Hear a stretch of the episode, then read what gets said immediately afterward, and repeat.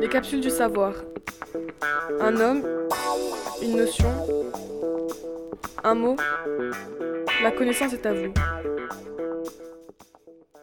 Bonjour à tous, je suis Maël Fisli accompagné de Camille Jamaleddine et nous sommes en 314. Bonjour à tous. Aujourd'hui, nous allons vous parler du mot origami et son histoire à la manière de Sophie Chéré. Exactement. Aujourd'hui, nous allons vous faire voyager dans un endroit et une période très lointaine.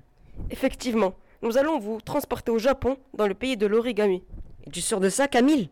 J'ai pourtant entendu dire que l'origami était né en Chine.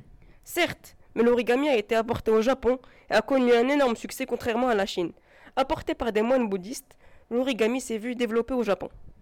C'est donc pour ça que l'origami a une étymologie chinoise et japonaise. Effectivement, en japonais, oru veut dire plier et kami veut dire papier, changé plus tard en gami. Le mot origami est un mot japonais que lui-même a emprunté au chinois. Et sais-tu de quand date l'origami? C'est une très bonne question. L'origami est l'un des plus anciens arts populaires. Il date du deuxième siècle avant Jésus-Christ. Sérieusement? En 2021, j'ai encore du mal à faire des origamis et en moins de 100, des gens l'ont inventé. C'est incroyable. Comment leur est-il venu à l'esprit de créer des formes seulement grâce à des pliages de papier? Personne ne le sait. Mais au début, l'origami était utilisé à des fins religieuses. Ah bon? Mais pourquoi? Tout simplement, car le papier était considéré comme un matériau précieux.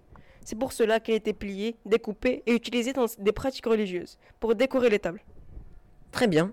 Mais comment s'est-il répandu en Europe? L'origami s'est surtout répandu grâce au pédagogue allemand Friedrich Frobel. Il avait reconnu observer le caractère enrichissant pour le développement des enfants. En effet, ces activités de pliage étaient reconnues comme permettant le développement de la créativité, de la rigueur et de la précision du geste de ceux qui le pratiquent. C'est donc grâce à lui qu'en maternelle nous pratiquons beaucoup d'activités manuelles telles que le découpage, le pliage ou encore le collage. Oui, effectivement, cela peut avoir un petit rapport. Et connais-tu la célèbre histoire de Sadako Sasaki? Non, qu'a-t-elle de particulier? Eh bien, tu connais l'origami le plus connu, la grue. Eh bien, une légende disait que quiconque plie mille grues de papier verra son vœu exaucé. Suite à cette légende, la grue est devenue un symbole de paix. D'accord, mais quel est le rapport avec Sadako Sasaki? J'y viens.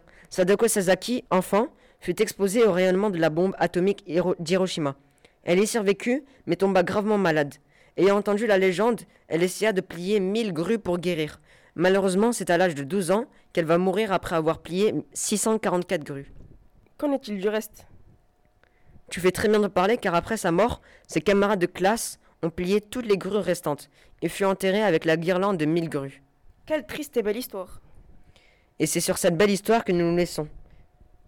Et si vous voulez vous mettre à l'origami, commencez par des choses simples comme le bateau ou l'avion en papier. Au Au revoir et bonne chance. Les capsules du savoir. Un homme, une notion, un mot.